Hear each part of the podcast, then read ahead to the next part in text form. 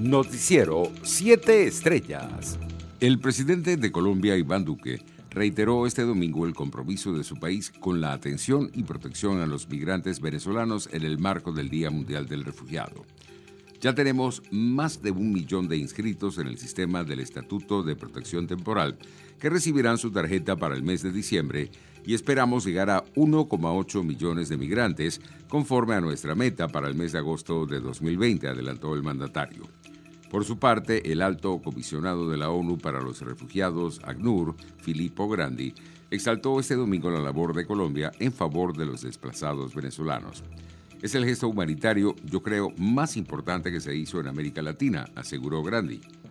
Una de cada tres niñas y adolescentes venezolanas refugiadas ha abandonado sus escuelas tras emigrar a países de Latinoamérica y el Caribe, según el informe titulado Niños venezolanos, Voces de la Migración, estudio en Colombia, Ecuador y Perú, realizado por la ONG Plan Internacional, que alertó además sobre la falta de cobertura de otras necesidades básicas como la alimentación. Entre tanto, los ministros de Exteriores de la Unión Europea debatirán en un consejo pautado para este lunes 21 de junio acerca de la crisis en Venezuela. En otras informaciones, la vicepresidenta Delcy Rodríguez informó a través de su cuenta en Twitter que durante las últimas horas se registraron 1.327 nuevos contagios y 15 muertes por coronavirus en todo el país. En total, el número de casos de COVID en Venezuela ascendió a 260.740 y el de fallecidos se ubicó en 2.958. Este sábado 19 de julio, efectivos de la Guardia Nacional allanaron una vivienda donde se elaboraba cocaína y posteriormente era empacada en cajas de sucaritas. El general de la Guardia Nacional Bolivariana, Alberto Fermiguli,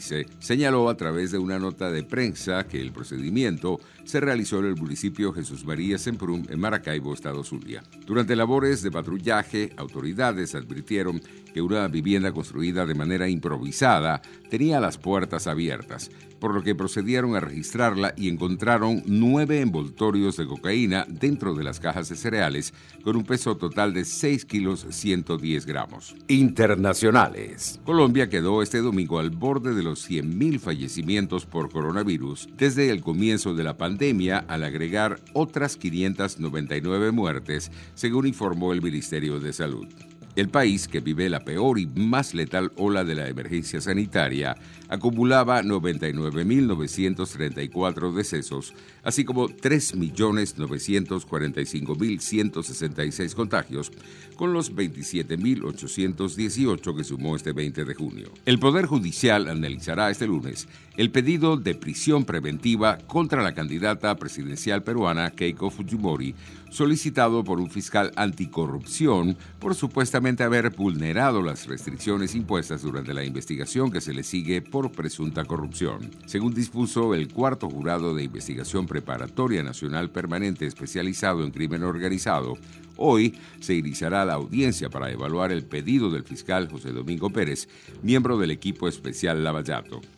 Entre tanto, Estados Unidos está preparando un nuevo paquete de sanciones contra Rusia por el envenenamiento en agosto de 2020 del líder opositor Alexei Navalny, dijo este domingo el asesor de Seguridad Nacional de la Casa Blanca, Jake Sullivan. Economía. Productores de alimentos de Venezuela perciben hasta cinco veces menos del valor de lo que el consumidor cancela en los mercados, según lo advirtió el presidente de la Confederación de Asociaciones de Productores Agropecuarios de Venezuela, Fedeagro, Celso En otras noticias tenemos que el Instituto Nacional de Aeronáutica Civil, INAC, extendió por 30 días más la prohibición de vuelos internacionales desde y hacia Venezuela en cualquiera de sus aeropuertos, aunque ratificó la lista de excepciones de destinos permitidos al país. El INAC informó que continúan habilitadas las rutas comerciales para el traslado de pasajeros, vuelos de carga y correo desde y hacia Turquía, México, Bolivia, Panamá, Rusia y República Dominicana. Deportes. En un partido emocionante, la Vinotinto consiguió un punto más en la clasificación de la Copa América tras pactar a dos goles con la selección de Ecuador en la tercera jornada del Grupo B de la competición suramericana. En otros resultados de la jornada, Perú venció dos goles por uno a Colombia en la tercera fecha de la Copa América. Colombia se mantuvo de segunda en la clasificación con cuatro puntos a dos del seleccionado brasileño. Noticiero 7 Estrellas.